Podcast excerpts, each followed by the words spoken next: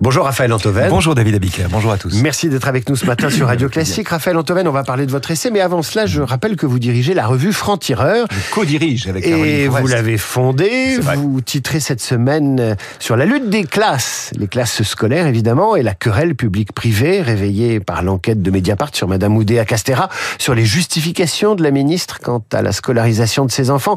Bref, euh, la querelle scolaire euh, existe encore, elle est réveillée. Oui, elle a été ressuscitée par euh, l'insigne maladresse de la de la ministre et par son exploitation politique. On est on a une ministre de l'éducation qui aujourd'hui cristallise un mécontentement qui va bien au-delà de son propre cas et qui est mise en scène aussi par euh, par l'opposition. Donc on peut avoir le sentiment que la querelle scolaire a a, a ressuscité.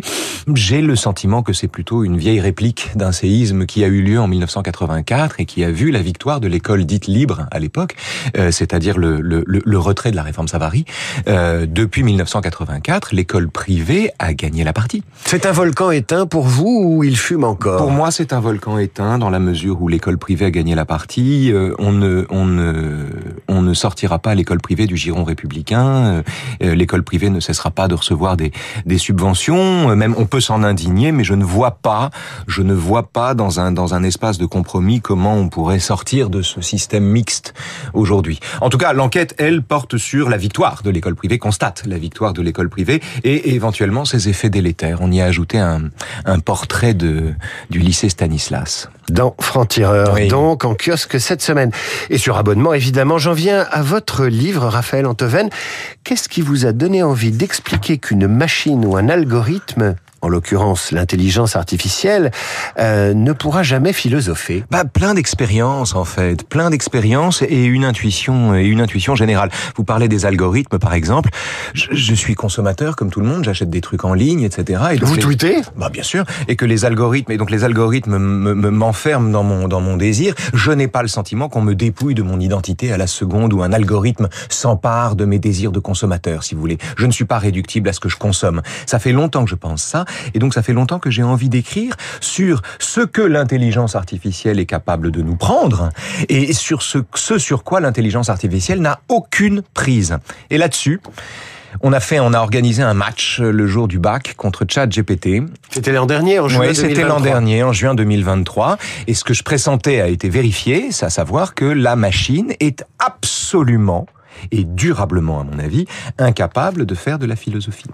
Pourtant, euh, vous l'évoquiez, euh, notamment dans les, tentatives de captation de l'attention des, euh, des réseaux sociaux, euh, la machine est capable tout de même de nous manipuler. Alors même si un esprit éveillé comme le vôtre ne se laisse pas facilement euh, détourner de ses convictions et de sa concentration, euh, d'aucuns disent qu'aujourd'hui, les algorithmes sont une menace à la fois pour les opinions publiques qui peuvent être manipulées et puis pour les jeunes cerveaux qui peuvent être modelés. La menace est à la mesure de notre soumission. Que les écrans captent notre attention, que nous soyons rivés à nos écrans toute la journée, que nous soyons, pour le dire comme Sénèque, possédés par nos possessions, c'est un fait, c'est un constat. C'est l'apocalypse cognitive dont parle Gérald Bronner, et c'est un enjeu de santé publique. Mon problème n'est pas celui-là. Mon problème, il est le dispositif mental qui consiste à dire je suis capturé par mon écran, donc mon écran est vivant. Donc mon écran veut me capturer. En fait, il y a un vaste, large, mondial déni de responsabilité dans cette histoire. On préfère halluciner que nos machines sont vivantes, ont une conscience et veulent nous capturer l'esprit et donc sont méchantes, plutôt que ne, plutôt que moins les regarder. C'est-à-dire que nous nous livrons sans peine à l'asservissement euh, devant les écrans et ensuite on accuse les écrans de le faire parce qu'ils sont vivants. Le vrai problème, c'est pourquoi veut-on croire que nos machines sont vivantes ou ont une conscience? D'où ça nous vient ça? Alors ça, c'est une euh, question philosophique et, et vous allez y répondre. C'est là qu'on entre en philo. Oui. C'est là que vous, vous allez y répondre dans les minutes qui viennent. Mais avant cela, je voudrais revenir en amont de ce livre, L'esprit artificiel. Vous avez parlé de certaines expériences qui vous ont conduit à écrire là-dessus. Euh, je voudrais savoir quelle est euh, la liste des questions, et je dis bien les questions, pas les constats ou les expériences, la liste des questions que le philosophe s'est posées avant d'engager euh, la rédaction de ce livre. En fait, l'idée le, le, de ce livre m'est venue d'un épisode, donc l'affrontement avec ChatGPT, mais de lecture, de la lecture assidue d'un philosophe français merveilleux, et nous habitons quasiment chez lui ici, puisque nous sommes dans sa place, c'est Henri Bergson. Mm -hmm. C'est-à-dire, c'est le, le philosophe de l'idée l'idée selon laquelle, quand on aime, on ne compte pas. Il y a de l'inquantifiable dans la vie, il y a de l'indénombrable dans la vie, et même, c'est même mieux que ça, le sel de l'existence, c'est précisément ce qui dans la vie est indénombrable. Souvenez-vous de la pub pour American Express. Hein euh, euh, l'essentiel n'a pas de prix. Il y a l'essentiel, et l'essentiel, c'est ce qu'on ne peut pas compter. C'est pour ça qu'il s'est intéressé à l'humour, Bergson. Je fais un pas de côté. Euh, il s'est intéressé au rire. Il s'est intéressé au rire comme d'une façon. C'est le livre de Bergson qui s'est le mieux vendu parce que le, il a il a compris que le rire était une façon pour la vie de de de de, de se moquer du moment où elle devenait mécanique. C'est pour ça qu'il y a le comique de répétition. Donc déjà avec le rire, Bergson opposait la vie et la mécanique. Il est le philosophe sous l'égide duquel j'ai écrit ce ce petit texte. L'originalité donc du livre, c'est que vous avez sollicité les philosophes qui n'ont pas connu l'intelligence artificielle bah, ni les ordinateurs, mais qui ont réfléchi sur la spécificité du questionnement humain par rapport à la machine. Et j'en reviens à ce que vous disiez. Nous avons tendance à déifier ou à considérer la machine comme un être vivant, ce qui nous permet d'en avoir peur. Oui, et c'est une tendance que nous avons depuis Pygmalion. Ça fait plus de 3000, 4000 ans peut-être que nous faisons le rêve que nos, que nos créations deviennent des créatures. Pygmalion a fait ce rêve, l'histoire du golem le raconte également. Frankenstein Frankenstein, Terminator, les droïdes dans Star Wars, 2001 l'Odyssée de l'espace. Nous n'avons jamais cessé de mettre en scène le moment vertigineux où nos machines acquièrent une conscience et nous tournent le dos. Pourquoi donc? Et c'est ça qui est intéressant. La question n'est pas de savoir si l'on va y parvenir, on en est aussi loin qu'il y a 3000 ans. La question est de savoir d'où nous vient la trouille d'y parvenir. Et c'est ça qui est intéressant en réalité. Quelle est la seule instance qui a produit des créatures qui lui ont dit merde ensuite et qui lui ont tourné le dos? C'est Dieu.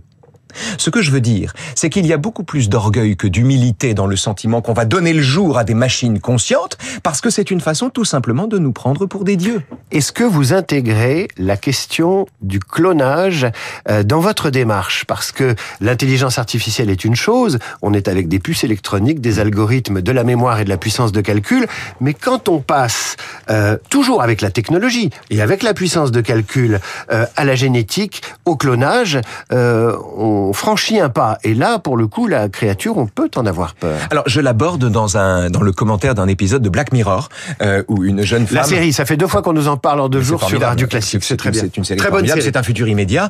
Euh, une jeune femme qui perd son fiancé dans un accident de voiture commande à une entreprise le fiancé lui-même. C'est-à-dire que elle envoie toutes les datas du fiancé, euh, un peu de, de, de code génétique, un cheveu, n'importe quoi, etc. Et quelques jours plus tard, un fiancé tout neuf lui est livré, sexuellement infatigable, plutôt plus beau que l'autre parce que les photos qu'on met en ligne de soi-même sont plutôt avantageuses. Et seulement, alors au début elle est émerveillée, et au bout de deux minutes, quand elle lui fait une réflexion qui en temps normal aurait dû énerver son fiancé, et à laquelle le clone, l'ersatz, répond de manière aimable, elle comprend qu'elle a affaire à un étranger absolu, dont la présence va augmenter le sentiment de l'absence. Autrement dit, on ne peut pas cloner un individu, on ne peut pas reproduire un individu, on ne peut pas reproduire un caractère. On peut toujours imiter quelqu'un, mais on ne peut pas euh, euh, singer le jaillissement qu'on appelle un caractère. Et ceci, ceci est une limite absolue. Il y a une question compliquée tout de même, et je reviens à la une de Franc-Tireur, puisque vous parlez de la querelle scolaire, avec les questions évidemment de transmission et d'éducation vous passionnent, Raphaël Antoven.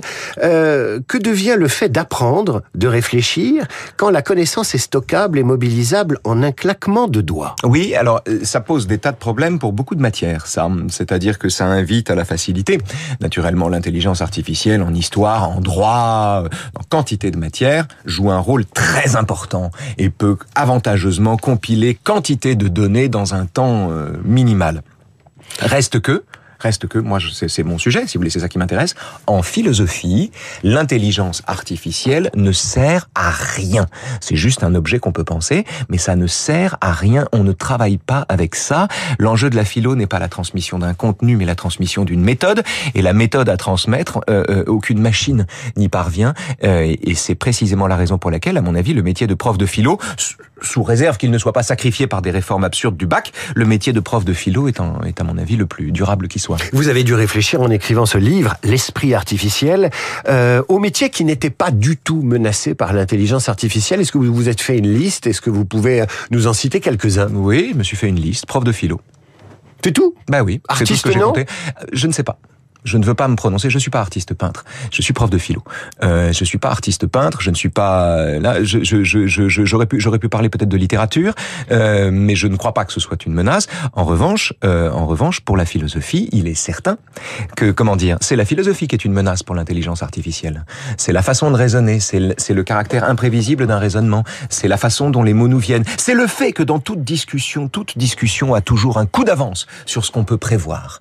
Eh bien, ce fait-là, cette part d'inconnu, d'indécision propre à l'humanité, et dont la philosophie est le cœur, et le cœur battant, euh, à mon avis, n'est pas euh, phagocytable. Vous m'étonnez quand même en me disant que vous, vous êtes resté dans votre couloir de la philosophie. Ouais. Euh, vous auriez pu me citer peut-être les artistes il y a des relations très étroites entre l'art, la philosophie, l'envie de faire de l'art euh, et d'être artiste et celui de d'accéder à la vérité. C'est vrai, c'est vrai, c'est vrai. J'attends qu'un peintre ou qu'un écrivain écrive le même livre pour dire à quel point sa discipline n'est pas soumise à la question, euh, n'est pas soumise à l'intelligence artificielle. Je pense que c'est plus compliqué. Je pense que c'est plus compliqué. Encore une fois, le point de départ de la philosophie, c'est la conception d'une problématique, c'est le goût de réfléchir. Or, c'est exactement ce dont la machine est incapable. Euh, la littérature, la peinture, la sculpture se donnent d'autres points de départ, donc je pense que les choses sont différentes. Mais je ne saurais pas en parler. Raphaël Antoven, on a beaucoup parlé euh, du bon sens paysan euh, mmh. cette semaine.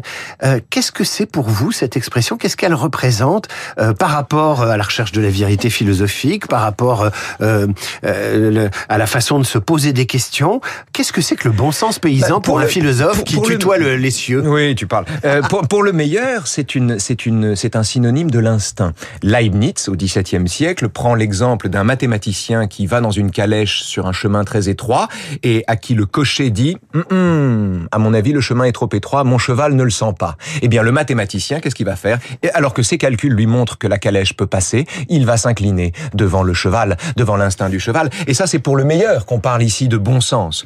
Pour le pire, le bon sens, c'est l'enfonçage de portes ouvertes ou c'est le sentiment de donner des évidences, de balancer des évidences au milieu de gens qui sont d'accord avec soi et, et, et, euh, et qui par là même, vous voyez par exemple, le bon sens, ça peut être euh, quelqu'un qui dit il nous emmerde avec le réchauffement climatique, on est en hiver, il fait froid, on est au printemps, il fait tiède, on est en été, il fait chaud, hein, moi je sais ce que je vois, etc. Le bon sens, c'est les gens qui, il y a 2000 ans, disaient, enfin qu'est-ce que c'est que cette histoire des gens qui nous parlent que la Terre est ronde, moi je vois bien qu'elle est plate, qu'est-ce que c'est ces conneries Autrement dit, le bon sens, pour le meilleur, c'est un synonyme de l'instinct. Pour le pire, c'est le synonyme d'une connerie qui s'ignore. Une dernière question, euh, Raphaël Antoven. Je vais vous demander de répondre très brièvement, mais quelle mmh. est la question de philosophie avec un point d'interrogation, je dis bien avec un point d'interrogation que vous avez envie de partager avec nos auditeurs ce matin, puisque finalement, vous nous avez démontré avec ce livre, L'esprit artificiel, que la machine est incapable de se poser spontanément une question. Un sujet qui euh, tombe régulièrement au bac et qui, comme tous les sujets qui sont donnés le jour du bac, est magnifique et fondamental Être libre, est-ce faire tout ce qu'on veut? Être libre, est-ce faire tout ce qu'on veut C'est la question philo euh, qui conclut notre entretien avec Raphaël Antoven qui publie à l'Observatoire L'esprit artificiel. Raphaël, un grand merci d'être venu vous, euh, nous parler de ce livre ce matin. À très bientôt. À, bientôt. à suivre le rappel des titres et la revue de presse d'Hervé Gattegno qui nous explique comment aux États-Unis la communauté scientifique débaptise les plantes et les insectes qui portent un, un nom un peu connoté politiquement, la cancel culture de la faune et de la flore, en quelque sorte radio classique. 8h20.